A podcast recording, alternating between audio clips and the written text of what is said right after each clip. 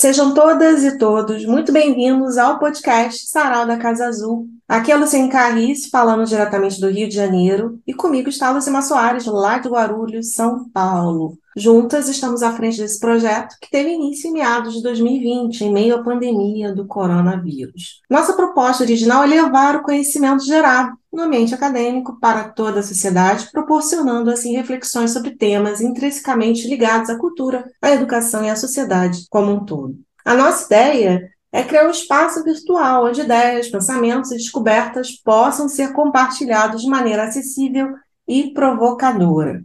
O podcast é o nosso refúgio criativo, um lugar onde abraçamos a diversidade de perspectivas e abordamos questões importantes que moldam o mundo em que vivemos. Nesse sentido, buscamos estimular o pensamento crítico e instigar ações transformadoras na sociedade. Queremos ainda desafiar ideias pré-concebidas, expandir horizontes e contribuir para um futuro mais justo, inclusivo e sustentável, né, Luzimar? É isso, Luciane. E nessa lógica, no episódio de hoje, teremos uma conversa especial com Fábio Dutra Costa.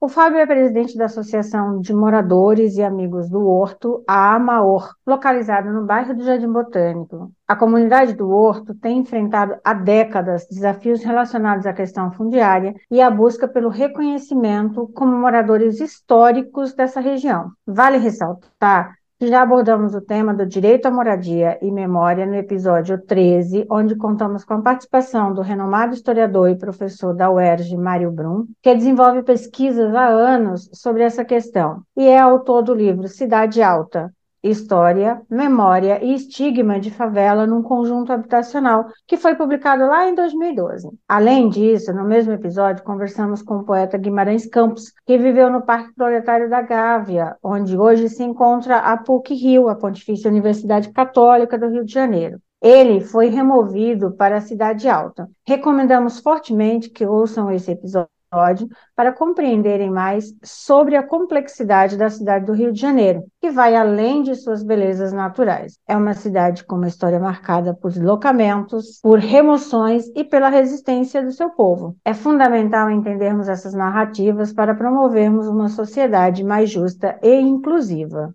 Bom, Ainda sugerimos mais dois episódios, o número 36, que foi uma conversa sobre a trajetória do compositor negro Haroldo Lobo, Haroldo Lobo ele nasceu no Horto e a sua família era composta por operários da fábrica Carioca, que era uma companhia têxtil que existiu aqui na região. Neste episódio, conversamos com o pesquisador musical Carlos Monte, que há anos examina a trajetória do músico. Um músico que compôs mais de 600 composições, músicas, muitas em parceria. Entre elas, marchinhas de carnaval, como a Lalaô, o Índio Querapito, Tristeza, por favor, vai embora, e assim percebemos a vocação histórica do bairro para o carnaval, que se estendeu para o episódio seguinte, um de número 37, que contou com a participação de Hugo Camarati, um dos idealizadores do bloco de carnaval Vagalume Verde, que em maio de 2023 recebeu uma moção de reconhecimento da Prefeitura do Rio de Janeiro pela valorização do samba, do carnaval de rua e pela sua luta antirracista. Estes dois episódios são uma celebração da música, do carnaval e do ativismo cultural que moda o Rio de Janeiro, em especial o nosso recanto aqui chamado Horto, no bairro do Jardim Botânico. Nesse sentido, conversamos com o atual presidente da MAOR, Fábio Dutra Costa. Fábio, muito obrigada pela sua participação hoje aqui conosco. Você poderia nos falar um pouco sobre a história da comunidade do Horto, no bairro do Jardim Botânico, e a sua relação pessoal, familiar, com este recanto no sopé da Floresta da Tijuca? Como eu falei bem, o Horto, chamado também de Horto Florestal por muitos moradores antigos. É, a comunidade se deu devido à necessidade do, Jardim Botânico de ter mão de obra. É, há muitas e muitas décadas atrás, a mão de obra era escassa, o serviço público não tinha a regularidade que tem hoje, o pagamento era atrasa, é, feito de forma assim, atrasava, a jardinagem é um trabalho bem desgastante, o transporte, assim como hoje era precário, na época ainda mais precário, e aí houve a necessidade de um dos diretores do jardim, eu não sei dizer qual, mas ele tem, teve a sensibilidade de oferecer aos, aos trabalhadores um espaço que havia no entorno do parque, é, que era do Ministério da Agricultura, antes foi do INCRA, e esse espaço era um espaço ocioso e ele ofereceu esse espaço para os moradores construírem suas casas. E aí isso é uma prática comum durante alguns anos e assim se deu essa comunidade. A minha relação com essa comunidade é que o, o, meu avô trabalhou mais de 40 anos no jardim, no jardim, Botânico, a minha mãe já trabalhou no Jardim Botânico, hoje minha mãe é jardineira, meu falecido pai era jardineiro, eu já trabalhei como jardineiro, como supervisor de uma empresa de jardinagem, e para nós aqui a relação assim é, é, muito direta com a natureza, com jardinagem, paisagismo. Aqui a gente tem muitos jardineiros, paisagistas. É, a comunidade do Horto ela se divide em 11 núcleos, são nove do lado do Jardim Botânico, do bairro do Jardim Botânico, e três no bairro da Gávea. A gente chama de núcleos, né, porque são denominados, tem Margarida, Caxinguelê, Grotão, é, Vila da Major 64, Vila da Major 122A, Vila do 1024, que é na rua é, Jardim Botânico 1024, tem outros núcleos, e é como as pessoas se identificam muitas vezes, cara, ah, eu moro no Caxinguelê, ou eu moro na Vila da Major, eu moro na Margarida, e é assim, é engraçado porque é igual o Brasil, né? Bem, tem essa semelhança com o Brasil, porque cada núcleo tem sua particularidade, cada núcleo tem o seu jeito, assim, é tudo muito parecido, modo de vida é bem parecido, mas cada um tem a sua peculiaridade, bem interessante isso. Bom, Fábio, continuando com a nossa conversa, você pode nos falar um pouco quais são os principais desafios enfrentados pelos moradores da comunidade do Horto atualmente, em relação tanto ao direito à moradia, quanto à preservação de, da memória coletiva das pessoas que aí estão? O que, que acontece? A gente teve uma narrativa durante muitos anos da grande mídia é, de que a, a permanência da comunidade gerava um conflito ambiental, que é uma falácia. Hoje as grandes mídias pararam de bater nisso e o que se alega, e o que o próprio Jardim Botânico alega, é que precisa de espaço.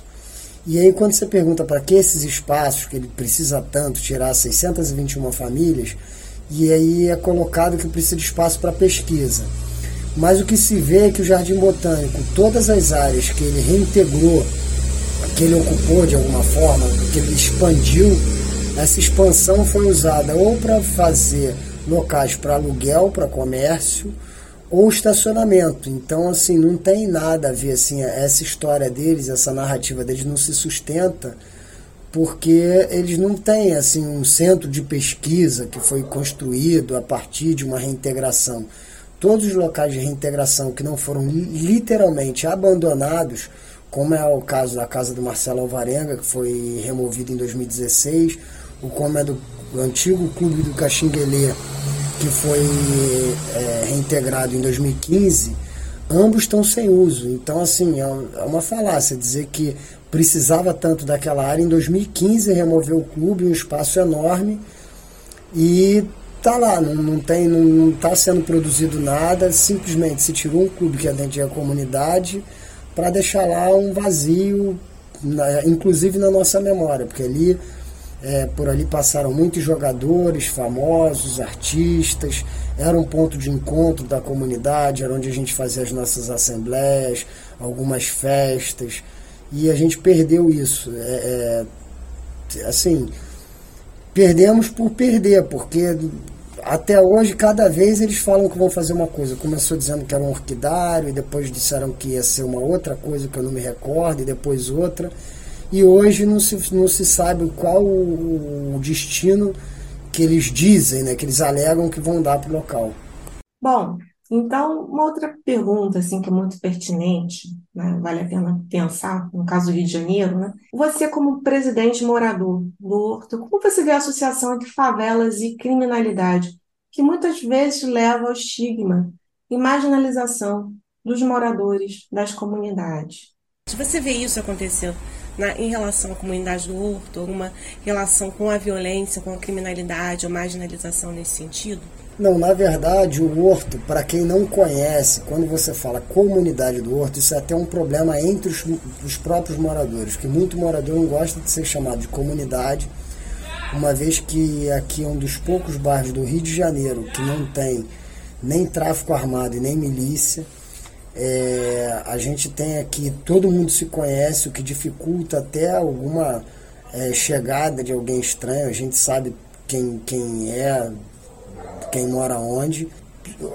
Nesse, num primeiro momento, a pessoa pode até imaginar pela palavra comunidade do Horto e por, pela maneira que a gente foi retratado pela grande mídia durante muito tempo, é possível que se faça essa relação. Mas logo que a pessoa começa a ver o local, o único risco que a pessoa corre em vir no Horto é de querer morar aqui. Bom, no caso específico da comunidade do Horto, a gente tem aí uma questão de um discurso ambiental que tem contribuído para formas de racismo ambiental e afeta a luta por reconhecimento e direitos. Você consegue fazer essa associação é, entre racismo ambiental e a luta de vocês? É, na verdade é um ambientalismo seletivo, né? Porque a gente tem aqui no, dentro do bairro do Jardim Botânico, na rua Sara Vilela, em 2013, é, a gente viu e fez denúncia de trator rasgando barranco para lotear e vender para serem construídas mansões e não houve nenhum tipo de revolta desses pseudo-ambientalistas.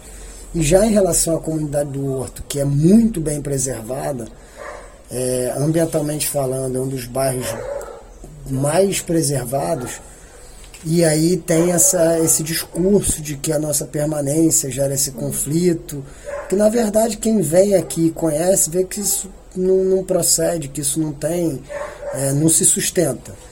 É, a gente realmente é muito vítima desse racismo ambiental, é, dessa segregação, porque é um ambientalismo para os pobres. Quando se trata de gente com poder aquisitivo, o ambientalismo fica em segundo plano. Então, assim, é bem curioso. Eu gostaria só que a pessoa usasse a mesma régua para medir as duas situações.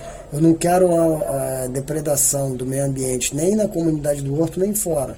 Eu luto pela permanência da, da comunidade como ela sempre foi e sem a possibilidade de expansão da comunidade, assim como eu não gostaria de, de expansão de nenhum outro bairro que precisasse de depredação ambiental. Acho que não tem que acabar com o meio ambiente. A gente está em período de plantar, não de depredar.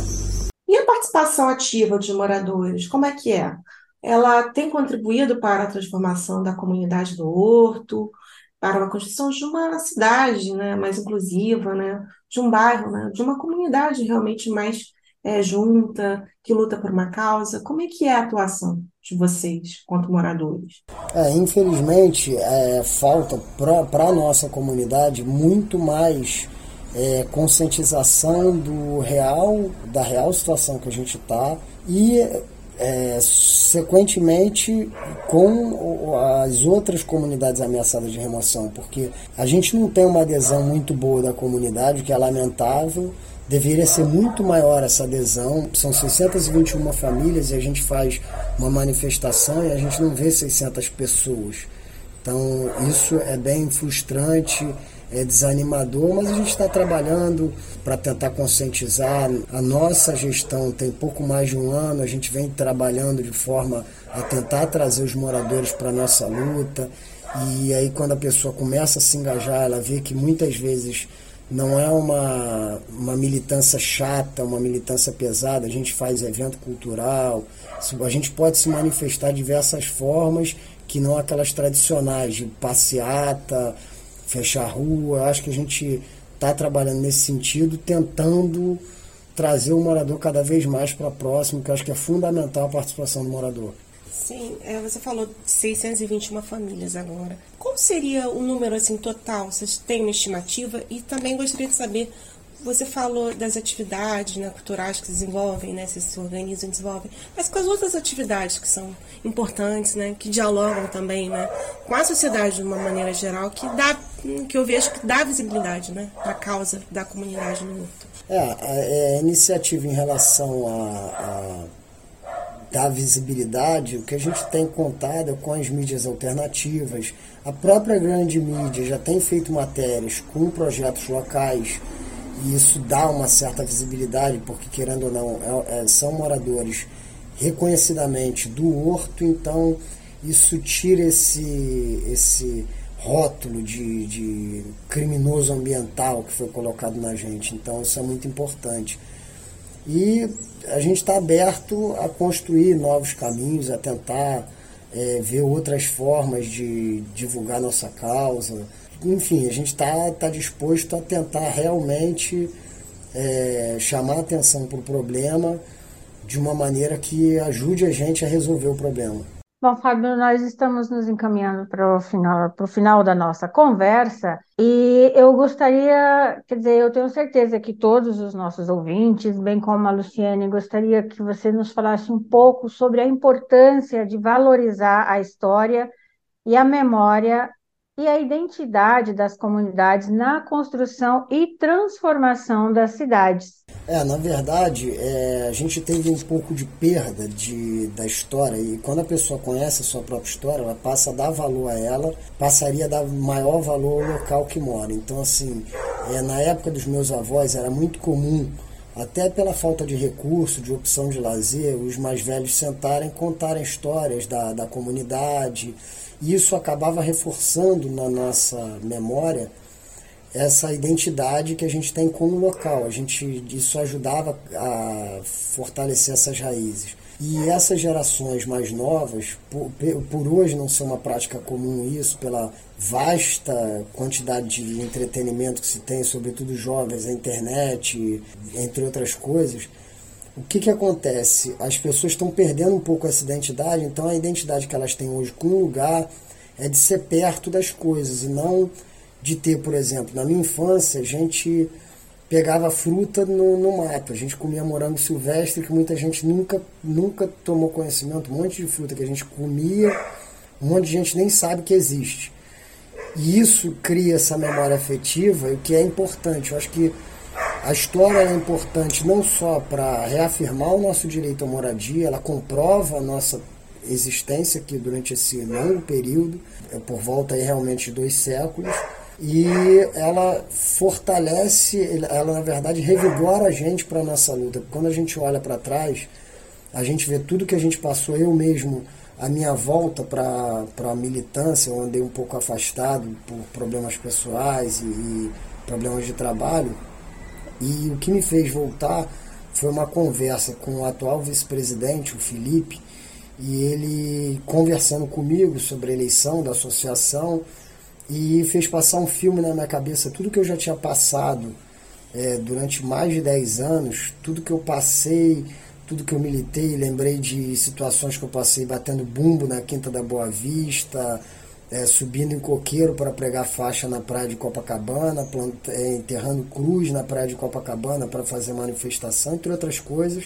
E isso é, é, me deu uma, assim, me deu um, uma espécie de chacoalhada que me fez acordar para voltar para a luta, porque assim eu vi a importância que cada um de nós tem na luta.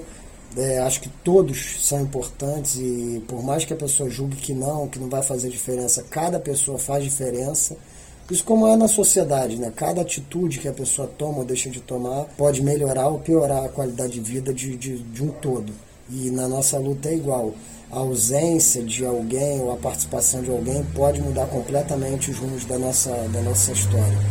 Então, gostaria é, pedir para você qual mensagem que você daria para alguém que não conhece a comunidade? Como a gente pode achar a comunidade nas redes, né? Que a gente tem Instagram, Facebook, tem essa possibilidade?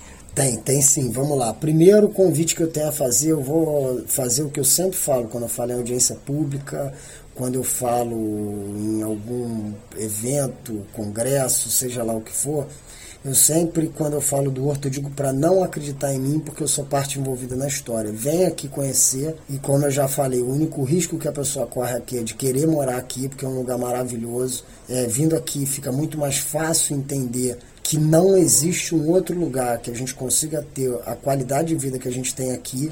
É fácil achar ter mais informação sobre a comunidade acessando as nossas redes sociais e Amaor, com H antes do O. Tem nosso site que é amaor.org e as redes sociais estão todas com Amaor. Tá? A gente está lá no YouTube, está no Facebook, Instagram, é só procurar lá que vai ver um pouquinho mais da nossa luta.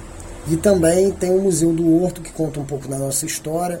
Ele, ele inclusive conta da nossa história recente, como conta da nossa história passada, que é muito importante para ver essa ancestralidade nossa, que muitas vezes é negada em alguns locais, a gente é colocado como se fosse invasor, como se tivesse chegado aqui agora, e a gente chegou antes do resto do bairro. Isso é muito importante frisar, porque muitos dos que hoje nos falam, nos acusam de estar invadindo, de estar ocupando de maneira irregular, é, eles chegaram aqui depois de nós. Para eles chegarem aqui nesse bairro maravilhoso que é o Jardim Botânico e a Gávea, que tem três núcleos do Horto na Gávea, ele, a gente chegou antes e tornou isso um lugar maravilhoso que é para eles poderem comprar seus imóveis onde eles são hoje. Bom, já encerramos esse episódio. Espero que todos tenham gostado. E agradecemos ao presidente da Associação de Moradores da Comunidade do Horto, Fábio Dutra Costa, por compartilhar conosco a sua visão, experiência né, nessa liderança frente à comunidade, né, e como morador também. Suas palavras nos trouxeram uma compreensão mais profunda sobre a história e a importância da comunidade do Horto, assim como os desafios enfrentados pelos moradores em relação ao seu direito à moradia e à preservação de sua memória coletiva. Bom, é fundamental ressaltar as iniciativas e ações em andamento na comunidade do Horto, que buscam enfrentar as desigualdades e o preconceito. Essas ações são importantes não apenas para a comunidade, mas também para a construção de uma cidade mais inclusiva e igualitária. Pois é, nesse sentido, convidamos todos os ouvintes, ouvintes a se engajarem e apoiarem a luta da comunidade do Horto. Podemos nos informar sobre a sua situação, compartilhar suas histórias e reivindicações e ainda apoiar projetos e ações que promovam a igualdade de direitos e valorizem a história, a memória e a identidade da comunidade. Juntos, assim, acreditamos, eu e Luzimar, podemos contribuir para a transformação da cidade, da cidade, de uma maneira geral, né, no Brasil, garantindo acesso igualitário à cidade, seus espaços e seus recursos, e promovendo também a participação ativa dos cidadãos, nós, cidadãos e cidadãos, na construção e transformação dessas cidades. Né? É, agradecemos aos nossos ouvintes e quem gostou desse episódio hoje, por favor, compartilhe. Está disponível no Spotify e entre outros agregadores de podcast. Se gostou, compartilhe, curta. Tá bom? Até a próxima, pessoal. Muito obrigada. Luzimar, quer falar mais alguma coisa? Somente agradecer o Fábio pela disponibilidade do tempo e dizer que eu, assim como a Luciene, que está aí pertinho de vocês, que faz parte dessa luta de vocês há muito tempo, inclusive tem um documentário sobre uh, a questão do horto, ou seja, a Luciene está muito próxima do horto, a gente fica muito feliz que você tenha vindo ao nosso podcast para falar sobre a história de vocês, e dizer que o nosso podcast apoia a permanência de vocês e está junto nessa luta pelo direito à terra, a posse, a moradia de vocês. O documentário se chama Recanto, só para complementar a fala da Luzimar, está disponível no canal do YouTube que nós tivemos há alguns anos, chamado Entre Conexões. Se chama Recanto. É um curta bem de 30 minutos, é curtinho. Eu acho que vale a pena para todo mundo conhecer um pouco a história melhor, assim, é, da comunidade do Horto. Então é isso, pessoal. Muito obrigada e até a próxima!